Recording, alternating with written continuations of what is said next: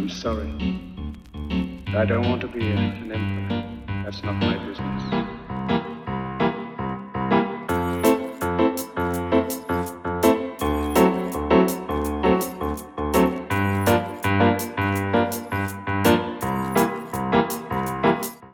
L'addiction concerne directement ou indirectement plusieurs millions de personnes dans le monde.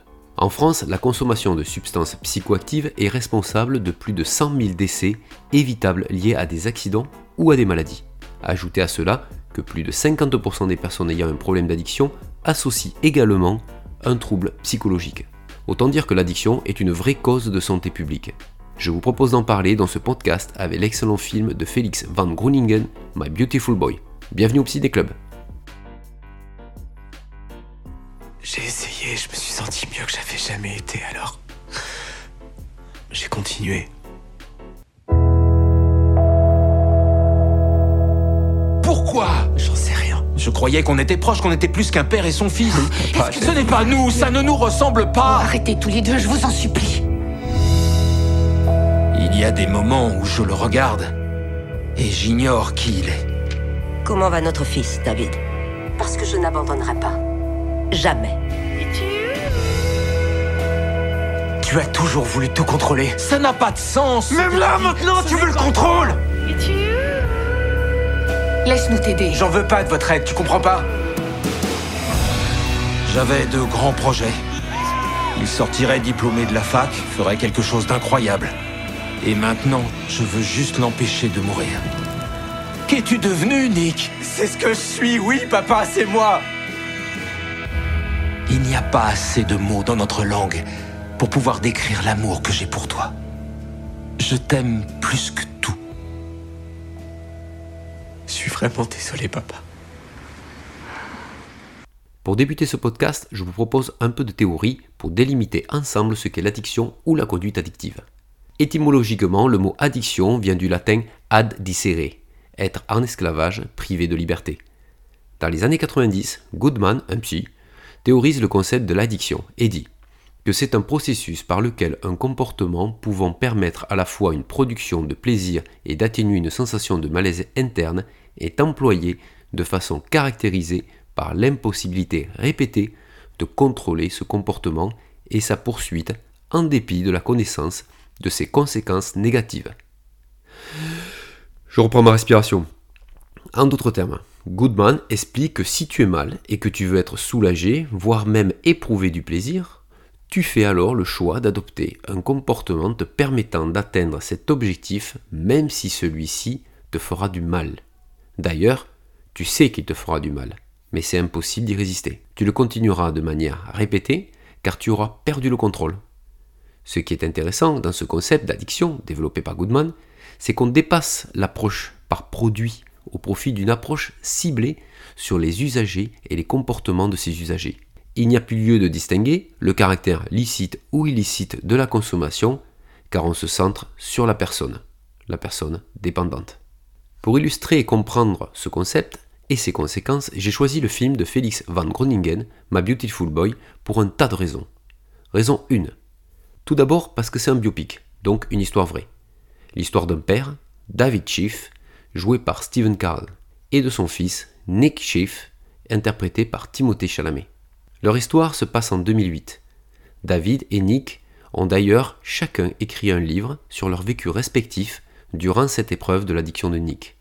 Le film se centre sur une période de deux années, résumant bien la spirale descendante qui entraîne tout un système familial vers l'enfer.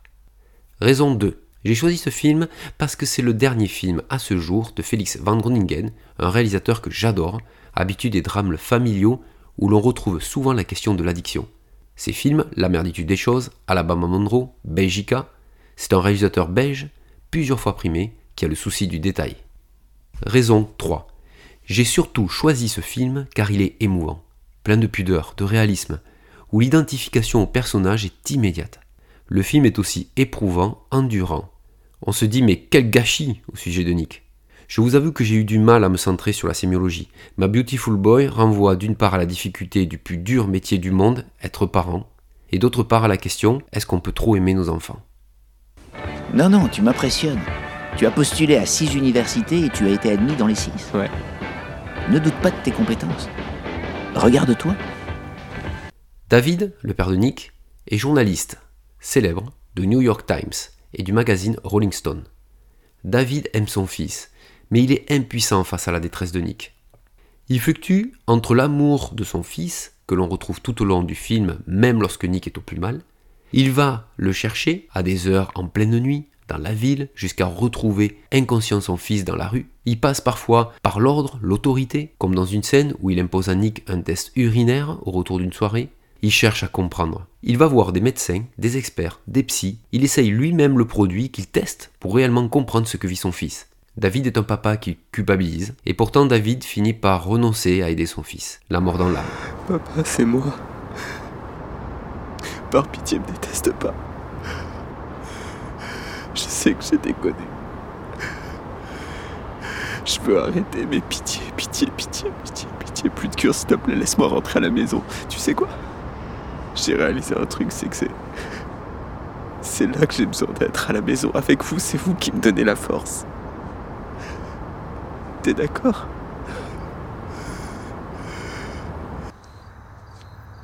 Je voudrais avoir la solution pour t'aider, mais ça, je peux pas. C'est. Je peux pas. Je t'en supplie, papa, aide-moi. S'il te plaît, il me faut juste encore un peu d'aide.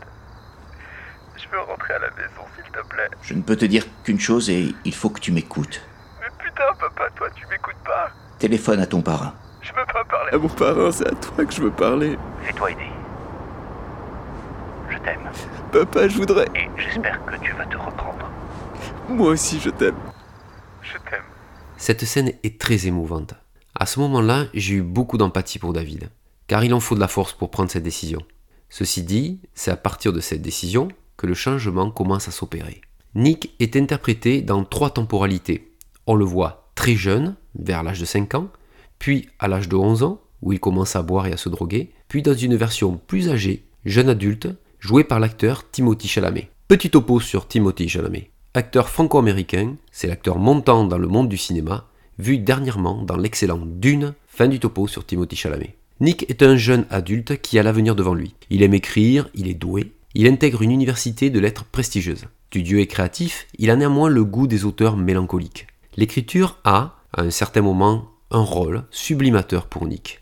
Coco, c'est moi Casse-pied. Euh, ne dis rien, casse-pied, je sais. Sublimateur, c'est quoi? Bah oui, c'est quoi? Nick navigue dans les sables mouvants. Il a conscience de ce qu'il vit et aussi de ses fragilités. D'ailleurs, il a un journal intime dans lequel il écrit ses souffrances, qui sont parfois auto-agressives à son égard. Mais son journal intime reste intime. L'écriture et la reconnaissance de cette dernière par un public, comme l'université, rendent plus digérables les tourments de Nick.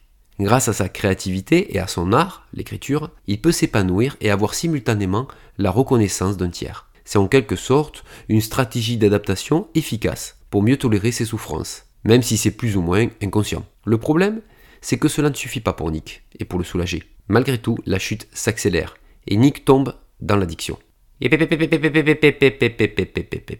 Dracula. Tout à l'heure, tu voulais pas parler du produit. Mais on en parle ou on n'en parle pas alors du produit ben Bien sûr qu'on en parle, qu'est-ce que tu dis J'ai pas dit qu'il fallait pas en parler. J'ai dit que l'addiction, c'est s'intéresser au sujet et à son comportement plus que le produit lui-même, même si chaque produit a des effets spécifiques. Donc on va parler du produit. Nick est addict à un produit que l'on appelle la méthamphétamine ou le crystal meth. Le crystal meth est une drogue de synthèse à effet psychostimulant puissant qui provoque une euphorie qui peut durer jusqu'à 6-8 heures. Il augmente la confiance en soi et lève l'inhibition de la personne. Mais la redescente est très dure, avec des insomnies, des convulsions, de la persécution et de l'angoisse. En France, une alerte a été donnée en 2015, notamment sur l'île de la Réunion, très touchée à cette époque par le crystal meth. Vous pouvez aussi tout comprendre sur cette drogue, ses conséquences, en regardant la série Breaking Bad, que l'on pourrait nommer aussi le crystal meth pour les nuls. Sincèrement, cette série est excellente et je vous la conseille. Un jour, j'ai essayé la méthamphétamine. Ouais, ça fait du bien. Et j'ai cru avoir trouvé ce qui me manquait. Je me sentais épanoui. C'était une super journée. Je cherche à retrouver cet état d'euphorie depuis ce jour. Mais quelle que soit la quantité de meth ou de n'importe quoi d'autre que je m'injecte dans le corps, ce n'est jamais suffisant pour retrouver cet état. Lorsqu'on regarde l'environnement familial de Nick, Il a très probablement depuis son plus jeune âge été entouré de bienveillance et pourtant Nick exprime qu'il lui manque quelque chose. Le produit a une fonction. Il prend la place de ce manque. Le besoin et le désir de Nick de compléter ce vide est tellement fort que le produit devient indispensable à sa vie. Passe-le-moi. File-moi ça. Quoi? Belle taf, tu t'y connais. Quoi? Quoi? Merci, c'était très gentil. T'as donné grave dans la drogue, hein? Oui, j'ai donné un peu là-dedans. J'ai expérimenté certaines drogues. C'est vrai. Mais fais attention. C'est rien qu'un joint de merde, ça va, je profite de la vie, c'est rien que. Enfin, juste un petit de temps en temps. D'accord. Cette scène du joint partagé entre le père et le fils est une scène de paradoxe et d'ambivalence puisqu'il soulève un tabou. Est-ce que je peux, en tant que père, partager ce joint avec mon fils sans aucune conséquence derrière? Cette scène met en avant la difficulté de savoir se positionner avec ses enfants au moment où ces derniers flirtent avec les limites. Est-ce que je suis un papa? Est-ce que je suis un copain? Quel rôle j'ai ou je dois avoir à ce moment-là? Au-delà de l'amour des parents de Nick, le contexte David et Vicky, la mère de Nick, sont tous deux journalistes dans le milieu de la musique rock et ne cachent pas leur expérience sex, drug and rock'n'roll. Ce contexte culturel dans la famille a pu marquer Nick dans son accessibilité à divers produits, c'est une hypothèse. En résumé, l'addiction est un phénomène biopsychosocial qui réunit un contexte, les parents, la culture rock'n'roll, etc., etc., un sujet ou un individu, ici Nick, jeune adulte, tendance à s'isoler, parents divorcés, difficulté à se séparer, et un produit, mais l'usage du produit ne fait pas l'addiction. Beaucoup de choses dépendent du contexte et du sujet. C'est l'explication donnée par le triangle d'Olivenstein. Allez le vieux, appuie sur les pédales. Quel manque de respect. Je te moque pas du tout de respect. T'es un petit insolent. Ah. Je vais te doubler. Putain l'enfoiré. Oh non, je crois Tu vas pas me reluquer le cul, mon petit. Vas-y, rase-toi l'œil. Allez, appuie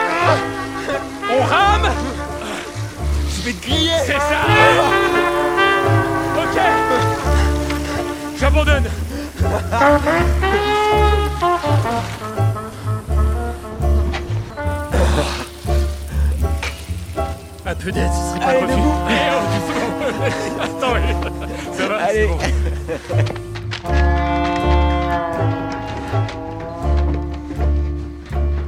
Durant cette tranche de deux années de vie que Félix Van Groningen nous propose, Nick entre dans un processus thérapeutique dans lequel nous retrouvons la thérapie de groupe. Spencer, son parrain, ancien héroïnomane, a un rôle d'écoute et de levier motivationnel pour Nick. Nick a besoin de croire au succès pour induire le succès et entrer dans une spirale positive. La motivation est la clé du changement. Écouter, comprendre, guider, c'est le rôle de Spencer et des professionnels qui entourent Nick lors de sa prise en charge. Mais n'oublions pas que le changement est lui-même un dilemme dans la tête de Nick. C'est vrai Pirlo, là tu m'as perdu. Faut changer ou il ne faut pas changer?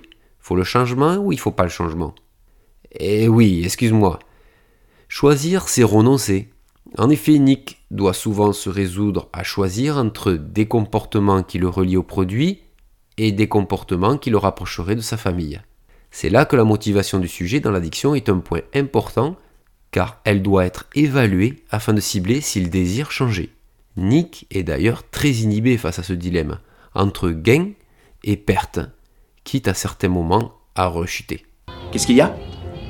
Il a quitté l'établissement aujourd'hui pendant les heures autorisées, mais il n'est pas revenu. Ah, Je suis vraiment désolé, monsieur chef. Ne vous mettez pas martel en tête, ça arrive. mais je... euh, vous aviez dit qu'il allait très bien. Il faut comprendre que ça fait partie du processus. La rechute fait partie de la guérison. La rechute fait partie de la guérison. C'est quoi? C'est une étape dans le processus de guérison. Oui, enfin, là, c'est euh, comme si on dit que les crashs font partie de l'entraînement des pilotes. Les rechutes sont des étapes de traitement parfois nécessaires, parfois inévitables. Du point de vue des professionnels, elles doivent être le plus espacées possible, mais lorsqu'elles ont lieu, elles sont des points d'ancrage pour remobiliser les ressources et les motivations du sujet afin d'analyser ce qui a amené la rechute et les prévenir les fois suivantes. Que cela soit les professionnels ou l'entourage de Nick, on voit très bien dans le film que la difficulté est de faire pencher la balance plutôt vers les avantages du changement que les inconvénients. La résistance de Nick à aller vers le changement est observable dans ses attitudes. Il a des attitudes de déni, des contre-argumentations, de l'hostilité. Le chemin vers l'autonomie est donc long et ponctué de faux pas. On va regarder de plus près euh, l'histoire du, du. Ça a été très important dans, euh, dans la euh, culture de la paix et de la sagesse. Euh, un, un homme qui, qui s'appelait Georges. Ou Ploulou. il était. euh, il, il était. euh, il était- Il avait, il avait des idées et il s'est dit euh, je vais développer quelque chose qui. qui- Tu as recommencé à te droguer? J'ai recommencé à me droguer, non. Tu es défoncé là? Mais putain de. Non Va te faire foutre. Va te faire foutre, tu ne me parles pas comme ça. Est-ce que tu es défoncé? Non. Tu ne reprends pas de drogue? Est-ce que tu en reprends? Non, papa, je suis pas défoncé, je prends pas de drogue L'attente de Nick vis-à-vis de son père semble idéalisée. L'épuisement de Nick à essayer de comprendre pourquoi il n'est pas dans cet idéal l'amène à une quête sans cesse de rechercher une solution à un problème qui est à ce moment-là insolutionnable. Non mais là on comprend rien avec ton idéal là. C'est quoi? C'est pas simple, je te l'accorde. hein. En fait, l'idéal, c'est quelque chose qui existe surtout dans notre pensée ou notre esprit, mais il ne se traduit jamais en copier-coller dans la réalité. Il y a toujours un décalage. C'est ce décalage que Nick ne supporte pas, entre ce modèle qu'il idéalise et la réalité, même si elle est proche de son idéal. Ce qui est intéressant, c'est de voir comment Nick gère ce décalage. Prenons la scène où Nick passe un week-end chez son père en famille avec son frère et sa sœur. Nick est bien, heureux, puis arrive le moment de repartir. L'idéal tombe. Nick ne supportera pas cette séparation. Il touche le bonheur du doigt et tout de suite il a peur de le perdre. Plusieurs fois, Nick revit cette perte à chaque moment où la séparation a lieu, départ à l'université, lorsque Nick va chez sa mère. Pour lui, c'est l'angoisse. Et c'est dans les moments où la séparation est présente que Nick a besoin du soutien que le produit lui apporte, même si celui-ci lui fait aussi terriblement mal. Si tu cherches dans tous les mots qui existent, il n'y en a aucun assez fort pour dire à quel point je t'aime. Et si tu réunis tous les mots qui existent, là non plus ça ne sera pas assez fort pour décrire ce que je ressens pour toi. L'amour que j'ai pour toi, c'est plus que tout. Je t'aime plus que tout. Plus que tout Oui, plus que tout. Nick est un jeune adulte qui a été aimé, entouré et chéri par ses parents. Pourtant, cela n'a pas empêché Nick d'être addict. Comme je le disais en début du podcast, ce film m'a beaucoup touché, car il montre clairement la souffrance de Nick et de sa famille et comment l'addiction d'un membre d'une famille peut affecter l'ensemble du système familial. Mais le film de Félix Van Ruingen permet de sortir des représentations qui associent l'addiction à la précarité, la pauvreté et l'absence d'amour, car Nick est issu d'une famille aimante et aisée. L'addiction et la dépendance sont aussi liées aux capacités de la personne à gérer ses émotions, tout particulièrement celle de savoir aimer, car aimer, c'est aussi souffrir. Être lié à quelqu'un, c'est aussi savoir s'en séparer. C'est horriblement dur de décrocher. Mais j'aime ma famille. Je veux qu'ils soient fiers de moi.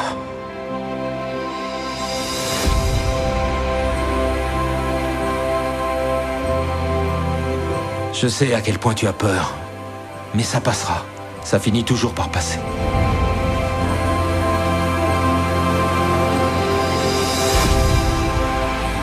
Ce que tu as est extraordinaire. Et tu vas le retrouver. Ça va revenir.